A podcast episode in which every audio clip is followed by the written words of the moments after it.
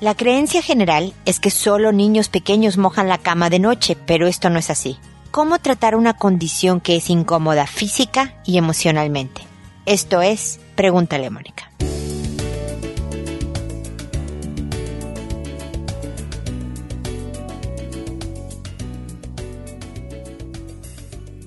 Bienvenidos amigos una vez más a Pregúntale a Mónica. Soy Mónica Bulnes de Lara, feliz de encontrarme en este espacio en donde a lo mejor ustedes están preguntando por qué hablo de condiciones médicas si yo no soy doctor. Pero es porque tiene un impacto social y emocional importante en nuestras vidas sufrir de alguna condición que nos incomoda reconocer, que nos avergüenza reconocer en ciertos momentos de nuestra vida, de aceptar. Yo he tenido pacientes que por ansiedad, por ejemplo, se arrancan las cejas y se quedan con poco pelo o sin pelo en las cejas y esto les saben que lo hacen se nota muchas veces, pero no hablan al respecto con la gente. Y hoy, a petición de, de una oyente de los podcasts, que la cual la saludo y le agradezco muchísimo de este tema tan interesante que propuso, es que decidí hablar de la enuresis en adultos, que es hacerte pipí pipí en la noche en la cama, tener bajo control en cuanto a, o sea, tú no decides cuando te haces pipí, ¿no? Y puede ser una situación absolutamente física como tener diabetes, como eh, sufrir de migrañas por una condición física. Puede ser, por ejemplo, que tus riñones, porque tiene una, o sea, los riñones hacen pipí y hacen una cantidad específica gracias a la activación de una hormona. Si esta hormona no te funciona muy bien los niveles, puedes hacer más de la normal. La diabetes, por ejemplo, que la mencionaba hace un segundo, puede también provocar que mojes la cama en la noche. Hay veces, hay personas, por ejemplo, en los niños pequeños se ve mucho también, que tiene una vejiga más pequeña de la cantidad de pipí que hace. Entonces, cuando ya no la puede eh, sostener la orina la vejiga, pues te mojas en la cama puedes tener una vejiga hiperactiva porque los músculos que normalmente oprimen la vejiga están más activados que lo normal o actúan en momentos equivocados, ¿no? Definitivamente hay otras razones también, ¿no? Hay cirugías que atienden esto, hay eh, medicinas que atienden esto, pero es un camino largo y tortuoso para las personas que lo viven. Porque si tu hijo tiene cinco años y moja la cama, pues no es tanto el tema, es esperado, es, sucede. Hay personas que la mojan hasta, no sé, la, la preadolescencia, 12 años y siguen mojando la cama y de repente un día lo dejan de hacer. Y hay personas que toda la vida no pueden dejarlo de hacer. Y puede ser la investigación de, a ver, espérame, es algún tema emocional, hay que checarlo, es algún tema físico, hay que checarlo, toma mucho tiempo hay muchos análisis, hay mucho que decir, pero sobre todo, y el día de hoy, o sea, hay técnicas, ¿no? Como por ejemplo entrenar la vejiga a ir tomando líquidos, muchos líquidos en un día, y esperándote a tener más ganas, o sea, lo más que puedas aguantar antes de ir al baño porque la, la vejiga puede expandirse, se puede hacer grande, ¿no? Y, cosas como no tomar agua antes de ir a la cama, usar una alarma que te despierte para ir durante la noche en tiempos regulares, etcétera. O sea, hay formas, más medicinas, más un tratamiento alópata, pero sobre todo de lo que quiero hablar y de lo que es el tema que me, que me atañe, es el de no mantener ciertas informaciones en silencio. Es lo que pasa, y perdonen la comparación con el abuso sexual, se empodera y sigue prevaleciendo porque nos da vergüenza hablarlo. A veces, a veces tenemos un trauma y una serie de cosas, ¿no? Pero nos tardamos, porque es un proceso emocional importante en denunciarlo, en decir me pasó esto, y aunque suene raro, pero tú podrías, a ti que a lo mejor no tienes enuresis, puedes entender a una persona adulto, una joven de veintitantos años, una mujer de cuarenta, un adolescente de diecinueve, que no quiera reconocer que sigue mojando la cama.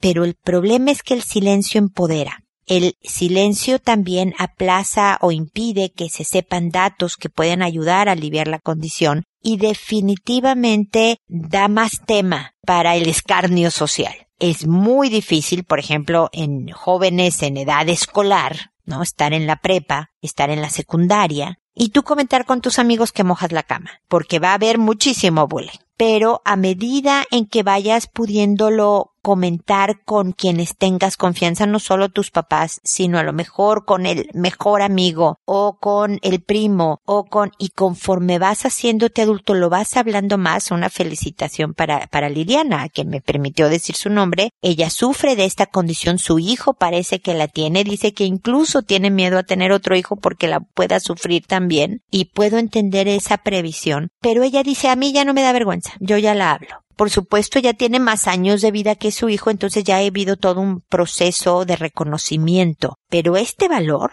no es común incluso en mujeres u hombres adultos. Entonces, ojalá más gente siguiéramos este ejemplo de platicarlo, de decir que no es que yo quiera estar mojando camas, es que realmente es una condición física. Hay gente de verdad en tonterías que tienen mala dentadura y se le caen dientes o se les hacen pedazos por cualquier cosa, pero todo hay, hay otras que son más socialmente aceptables pero necesitamos valor y necesitamos criterio y necesitamos regañar de verdad a los hijos que molestan a personas que tienen condiciones que puedan ser incómodas. Porque la empatía, el, la consideración, el respeto por alguien que le está pasando mal porque tiene algo que no quisiera tener, es fundamental que empiece en casa. Entonces, bueno, les dejo esta reflexión para comentarlo en la casa, en la comida el día de hoy, siéntense y digan, oye, fíjate que hoy un programa que hablaba de esto y de que qué fácil es burlarse de alguien que lo sufre y qué importante es no hacerlo por estas y por estas razones. Pónganlo en la mesa, hablen de estas condiciones, les estarán también mandando un mensaje súper importante a su hijo de que puedes venir a decir algo que a lo mejor te incomode o avergüence, que va a ser respetado y bien recibido y vamos a encontrar un camino para darle solución. Entonces es bueno por todos lados. Me extendí muchísimo en mi comentario inicial. Espero que les sea de utilidad. Ahora me dispongo a contestar sus consultas, que como saben lo hago por orden de llegada, que a todo mundo le cambio el nombre para que sea anónima la consulta que les respondo, eh, les mando un correo cuando ya les respondí diciéndoles el número y el nombre del episodio, así como el nombre que les puse, que lo saco de internet, para que sepan reconocer a quién le estoy hablando, que lo hago por audio y no por correo para alcanzar a más gente, y creo que ya, creo que ya lo dije todo, pero si me faltó algo me avisan. Este, hoy empiezo con Silvia que me dice, hola Mónica, estoy un poco preocupada porque mi hijo de seis años le pega en las nalgas a otros niños o niñas que él tenga la confianza, claro está, pero lo he encontrado viéndose al espejo las nalguitas como queriéndose ver. Hace como una semana encontré en su tableta un video de él viéndose sus nalguitas. Se grabó, mas no intenta tocarse su anito ni introducirse algo, solo es una parte del cuerpo que le llama su atención. He hablado con él sobre el respeto a las partes de su cuerpo y las personas y que nadie debe tocárselas. Pero al encontrarlo o verlo haciendo eso de verse al espejo las nalguitas o ver que le pellizca o da una palmadita en las nalguitas de otro niño o niña, lo he regañado. Sé que he hecho mal porque a estas edades está comenzando a descubrir su cuerpo. El abuelo desde casi siempre ha jugado a correr y se pegan en las nalguitas, pero le he dicho que no jueguen así porque el niño está curioso y quisiera que usted, Mónica, me guíe. Soy madre 24/7 de mi hijo, no trabajo, estoy todo el día con él pendiente. También ahora está en una etapa que se pone varios calzoncillos uno encima de otro. Al verse las nalguitas me dijo que lo que hacía es ver si tenía caca, porque le estoy enseñando a limpiarse por él mismo luego de hacer sus necesidades. Quisiera, Mónica, que usted me hiciera el gran favor de guiarme o decirme si necesito llevarlo a algún psicólogo. Acepto que a veces grito, grito mucho o soy enojona y eso hace que mi hijo sea tímido conmigo o tal vez tenga miedo de preguntarme cosas sobre sus curiosidades. Soy una madre muy preocupada por mi hijo, Mónica. Necesito de su guía para saber si es normal o no su comportamiento. Una vez estaba jugando con un amiguito varón de su misma edad. Dice que el otro niño le dijo que jugaran pegando nalga y nalga y pene con pene y me dijo, pero eso es malo. Le dije que no jugara más con el niño vecino porque le enseñaba ese juego que no me gusta. Ayúdame, Mónica, estoy angustiada de saber si necesito llevar a mi hijo a algún psicólogo. Bueno, Silvia, primero para bajarte los niveles de angustia, sí te tengo que decir que no. Este no es un tema de psicólogo definitivamente. Es una etapa, cada niño agarra manías raras, ¿no?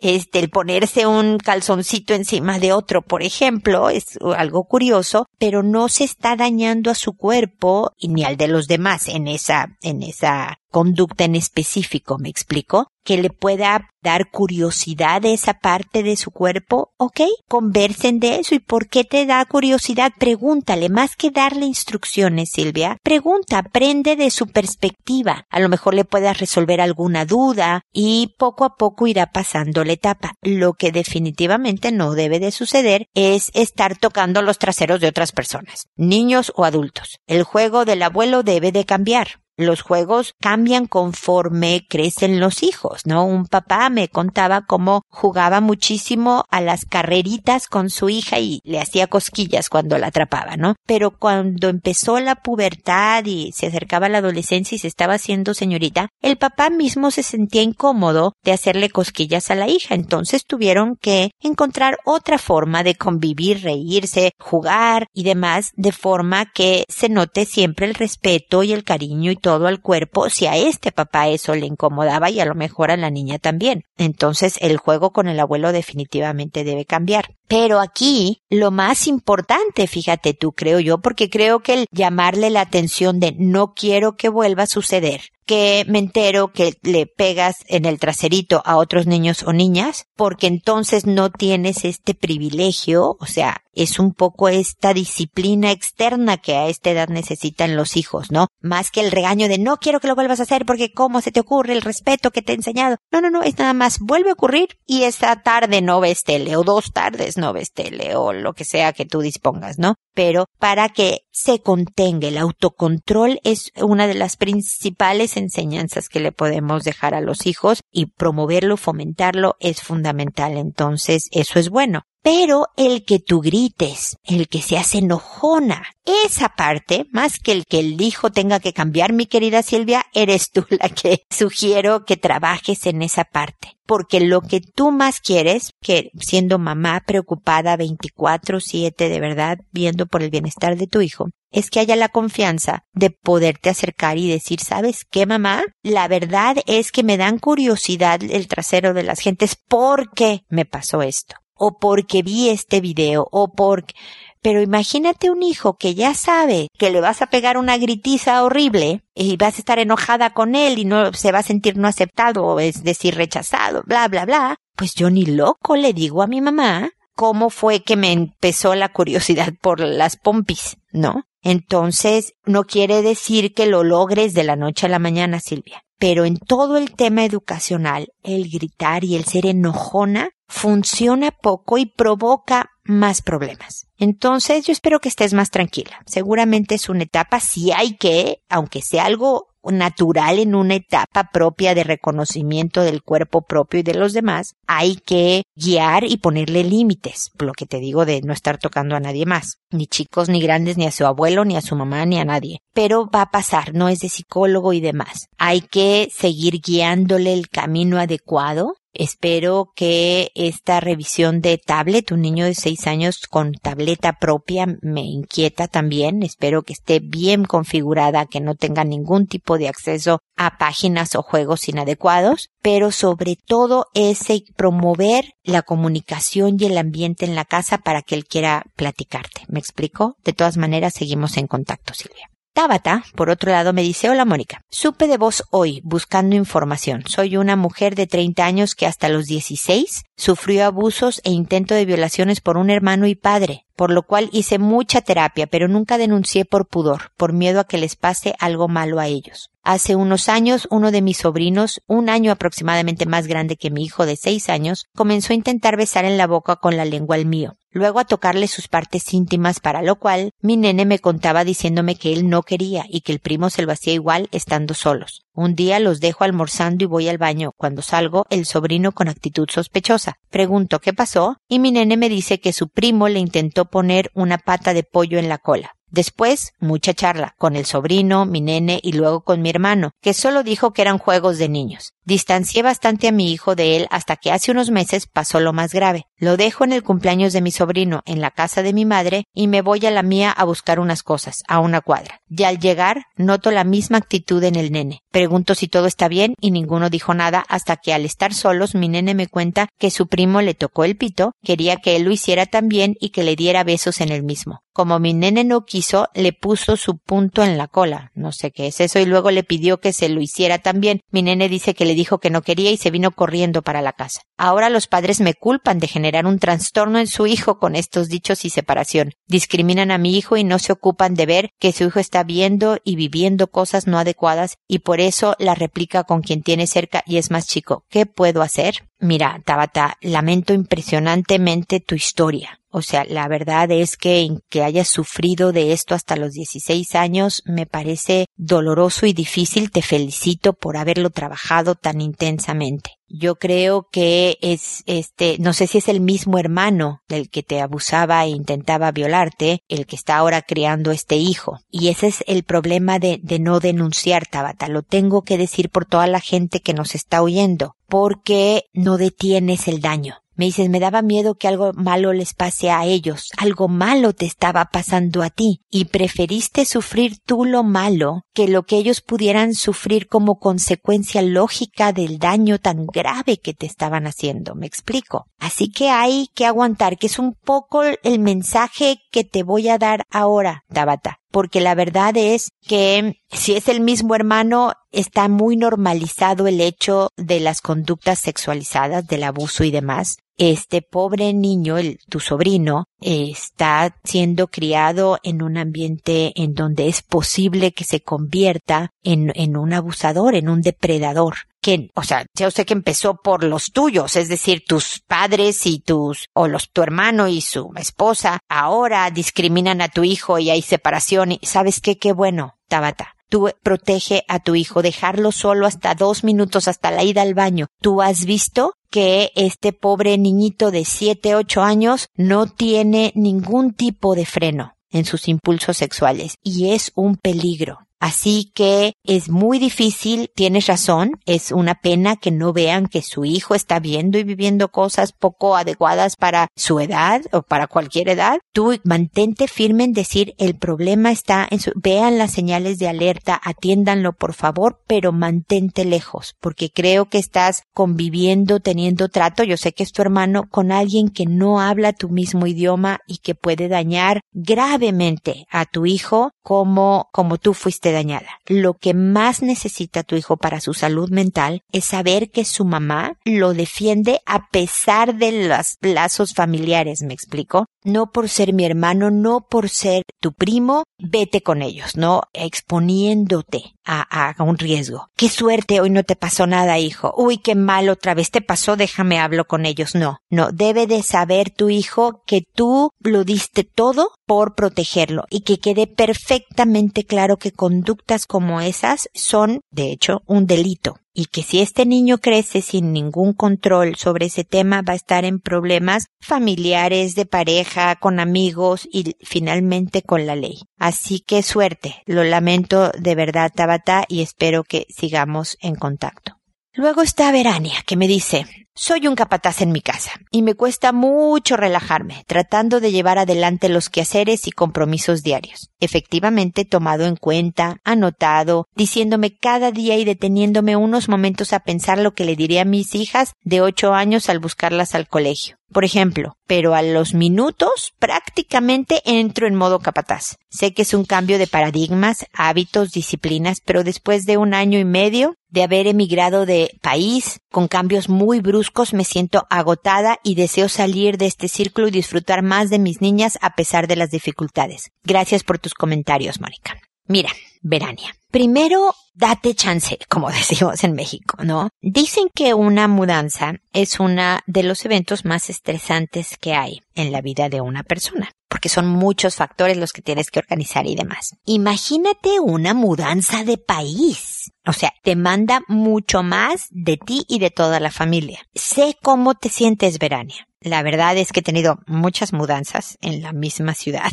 donde he vivido y he tenido un par de mudanzas, un poco más de un par, de país también. Entonces sé eh, del agotamiento, del estrés, de, pero como bien dice, se vuelve un círculo vicioso en donde nada más te empeoras el ambiente y se hace más difícil, ¿ok?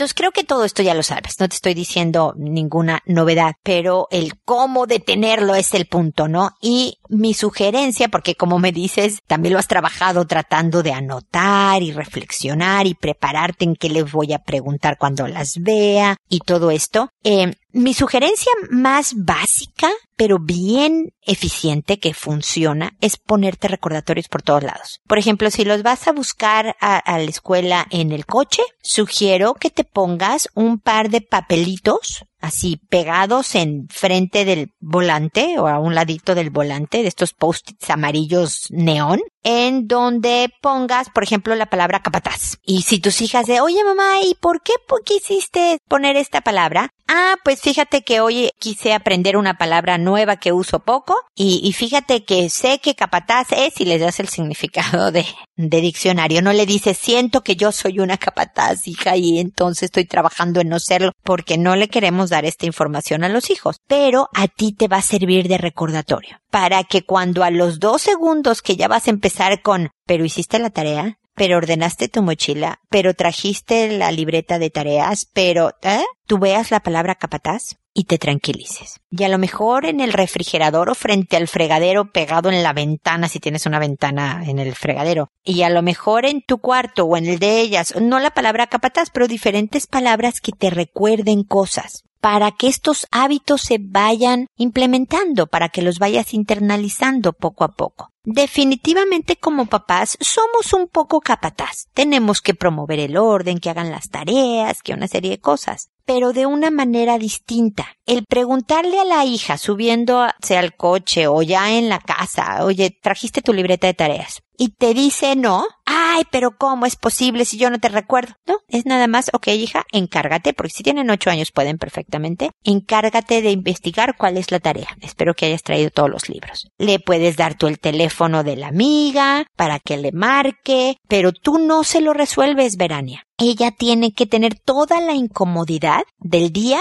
para localizar la tarea. Y si de pura casualidad no trajo uno de los libros que o cuadernos que necesitaba para hacer una tarea, entonces hay una consecuencia, además de la consecuencia escolar de no haber hecho la tarea. Pero tú no corres a la casa de la señora que tiene el cuaderno para dárselo a tu hija y que entonces no tenga la mala calificación. Deja que viva una mala calificación y definitivamente tenle una consecuencia en la casa. Bueno, hija, entonces no hay tele. Siempre uso el mismo ejemplo de la tele, pero no hay tele el día de hoy porque parte de tus responsabilidades es acordarte de la libreta de tareas y los cuadernos que son necesarios. ¿Me explico, Verania? No hubo ninguna necesidad de grito. Nada más estableciste disciplina. No, pero es que sabes que una de mis hijas es impresionantemente distraída. Se despista y se le olvida cada rato. Ah, bueno, entonces enséñale a manejar su despiste. Yo les he contado como tengo, ya es adulto, mi hija tiene 25 años, pero con un déficit de atención bien pronunciado. Por eso es tan creativa y es diseñadora ahora, porque están ligadas la, creatividad con el déficit de atención. Pero precisamente la parte escolar fue un, una tortura para ella, un poco para mí también como mamá, ya sabes lo que eso significa, pero sobre todo para ella. Entonces aprender primero a reconocerse, yo soy así, tengo esta condición, yo hablando el día de hoy de condiciones, ¿no? Bueno, el despiste, el déficit de atención, es una condición, pero que sobre todo puede compensarse con ciertos hábitos, ¿no? Ya sabes, el típico de cámbiate el anillo de lado, amárrate un hilito rojo, haz no sé qué, con ese tipo de herramientas de verdad solucionas mucho de la condición del despiste, por ejemplo. Es decir, pero lo que más necesita tu hija, más de que tú le estés recordando cosas, es que ella sepa que tiene que hacer cosas específicas para acordarse de otras cosas específicas. ¿Me explico, Veranea? Las estás preparando para la vida adulta. Y lo mismo, el que ella se hagan cargo, no sé, de tender su cama el sábado y todos los días si tú así lo decides, pero sabiendo que es a ese nivel, a que ellas, como lo tiendan a los ocho añitos, no va a quedar perfecta, no vengas tú a hacérselas después, si eres un capataz muy estricto de que quieres tu casa impecable. Aprende a soltar un poco y a cerrar puertas si no puedes aguantar si, si las ves las camas deshechas a tú hacerlas, ¿no? No la hizo a la cama, esa mañana, salió corriendo a la escuela, entonces un día le hablas, mira hija, hoy no hiciste la cama, la hora por favor, te voy a avisar, la próxima vez que salgas de la casa sin tender la cama, esto va a pasar. Esta es la consecuencia, así que tú decides. Yo quiero que, no sé, veas la tele todos los días, por decirte el ejemplo, ¿no, Verania? Pero si tú sales corriendo porque preferiste dormir un poco más, porque lo que sea, entonces ese día tú decides que no hay tele para ti. ¿Ok? Y entonces tu hija aprende a administrar sus tiempos, a saber, bueno, no, o sabes que hoy no tengo tele, pero sí duermo dos minutos. Administrarse también se vale. Espero estar transmitiendo el, el, mensaje filosófico atrás de todos los quehaceres de la casa. Y a ti, Verania, te va a servir muchísimo el que dejes un par de platos sucios en la cocina sin lavar un día y que soportes que estén ahí con agüita si tú quieres para que no se les pegue la mugre hasta el día siguiente. Eso es súper educativo para ti, pero que además hagas cosas para promover tu bienestar. Estando bien la mamá como persona, van a estar bien todos los miembros de la familia y esa familia te necesita más relajada, Verania. Así que cuídate y no dudes en seguirme escribiendo porque te digo, como mamás que hemos vivido esto de la emigrada a otro país, te entiendo y quisiera ayudarte, apoyarte a que esto sea menos desgastante para ti y para todos en tu casa, ¿ok? Así que seguimos en contacto.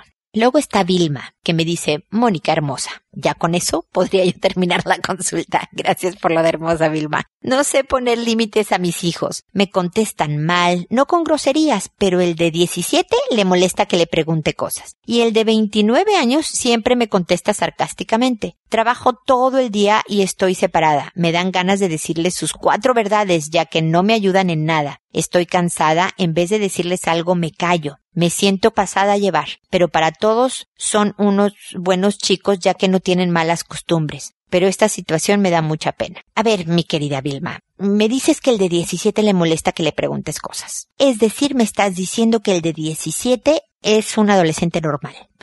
Porque es así son, Vilma, ya lo sé. Unos no, ¿eh? Unos no les molesta y te contestan todas. Otros, adolescentes, te dicen, ay mamá, parece interrogatorio, ¿no? Ay mamá, ya me vas a empezar a dar terapia, me decían los míos, por ejemplo, ¿no? Es normal que estén tomando distancia de los papás. La distancia ayuda a la independencia y a la autonomía que creo, mi querida Vilma, que ahí fue donde cojeaste un poco en la formación de los hijos, porque tienes uno de 29 años que está en casa y tienes dos prácticamente adultos, o sea, el de 17 ya está bastante grandecito, que no te ayudan en nada en casa. Pero, y discúlpame de sonar muy dura, pero esto lo construiste tú, mi querida Vilma. A lo mejor al callarte y no decir cosas, al concederle ciertas otras, o a lo mejor que cuando no callabas lo hacías de una manera pues desagradable o dura o gritando o me explicó porque como me acabas de oír decirle a, a Verania, hay formas de exigirle a los hijos que hagan desde muy pequeñitos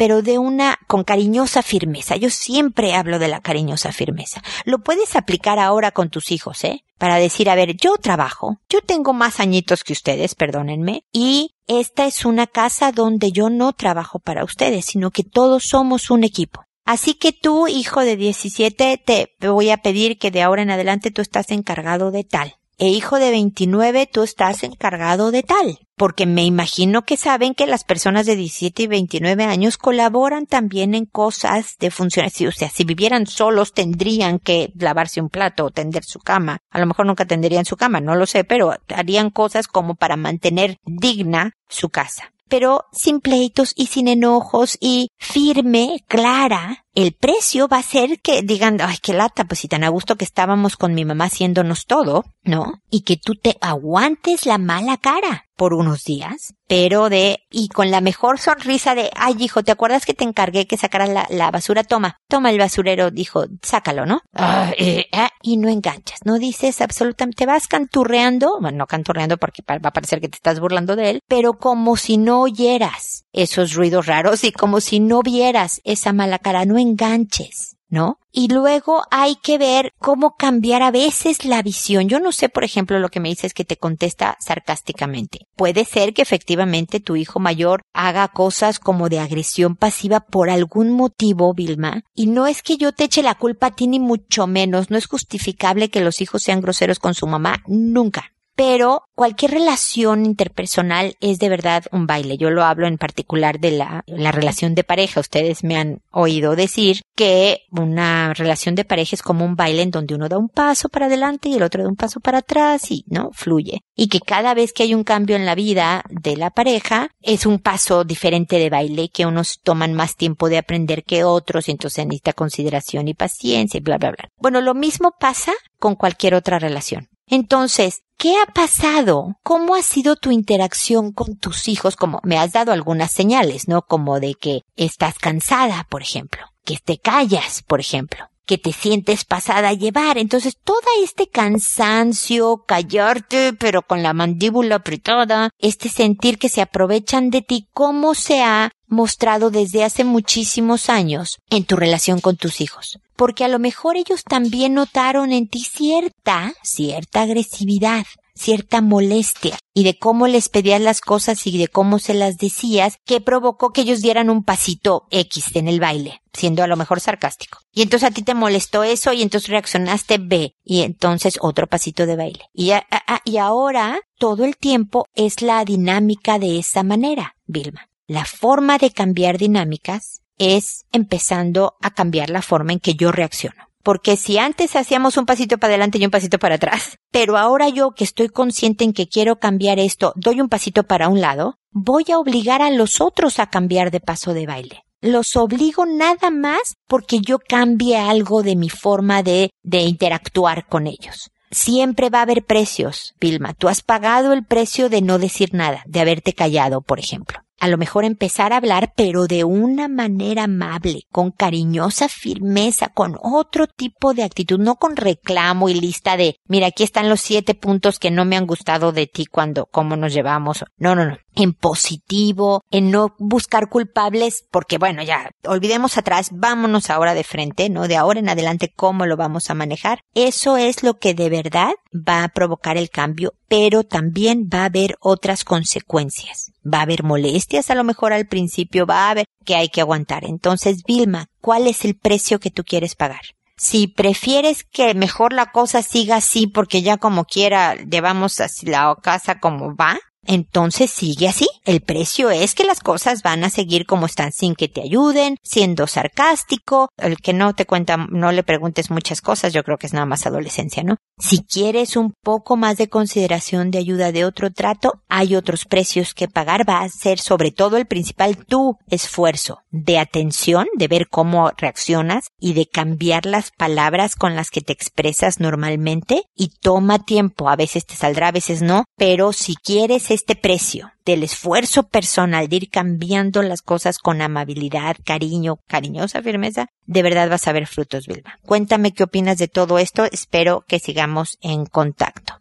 Y luego está Yadira que me dice, mi querida Mónica, me siento más cómoda al escuchar que tus podcasts, en tus podcasts respondes a personas desde hace varios años. Más de 13, casi 14, ya dirá, imagínate. No quiero ser pesada con mis peticiones y consejos en mi situación de separación. Nunca eres pesada, me puedes preguntar 700 veces que para eso estoy. Y me dices, como te dije antes, estuve casada por 27 años y la transición de que el papá de mis hijas saliera de la casa fue difícil, pues te pregunté en mi último correo que si debería a las peticiones de él que eran pedirle a nuestras hijas que lo respetaran por la forma en que le responden cuando les habla, planear con él cosas que me pedían a mí aunque él les preguntaba. Este es un problema que él debe solucionar con ellas, creo. Ya se fue de la casa y eso me hace sentir libre y muy tranquila. Pasaron apenas 11 días y él busca consejería. Tenemos el mínimo contacto pues él se comunica directamente con las niñas, así que las ve cuando ellas pueden. El ya no tener contacto con él terminó con sus peticiones. Sé que está casualmente muy activo en la iglesia, les tiene paciencia a sus hijas y es muy educado para hablar, cosa que hace mucho no pasaba. Yo sigo muy convencida de que ya no quiero volver con él. Mi inquietud, y si tú pudieras darme un consejo de cómo estar preparada si volviera a pedir volver a casa, qué le puedo decir o cómo reaccionar. La verdad me siento también así, decoré mi cuarto, mi baño, estoy más animada. Siento que me quité algo que apretaba mi cabeza. ¿Cómo llevar a la situación en paz? Pues como lo conozco también, tanta tranquilidad de su parte no se me hace normal. Pues mira, mi querida Yadira, hay veces que una sacudida tan grande como una separación formal hace que alguien se dé cuenta de lo mal que había funcionado antes y que sea sincera su forma de empezar a hacer un cambio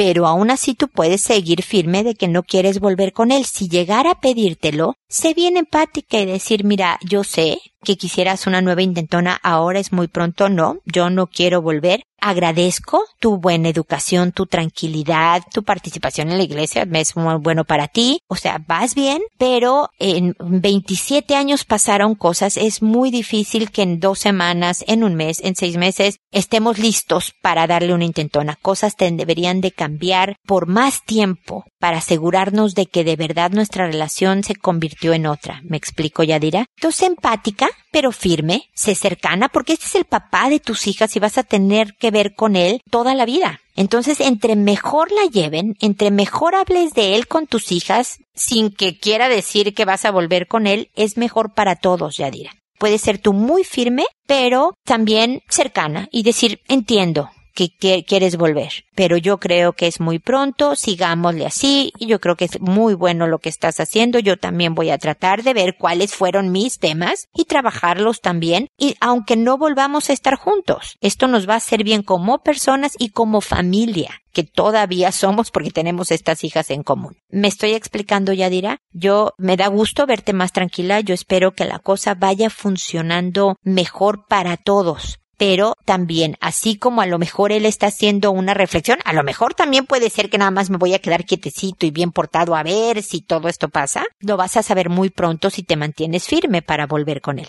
Pero el analizar también tu papel en todo esto, tu actitud, o sea, hay que aprender de uno siempre aunque ya no vuelvas con tu esposo, es importante que tú reconozcas dónde no fuiste tan buena esposa o pareja, persona, bla, bla, bla, y promover el cambio a ser una mejor persona en general. Ok, Yadira, gracias por volverme a escribir. Espero de todas maneras que sigamos en contacto y espero amigos que nos volvamos a encontrar en un episodio más de Pregúntale a Mónica. Y recuerda siempre, decide ser amable. Hasta pronto.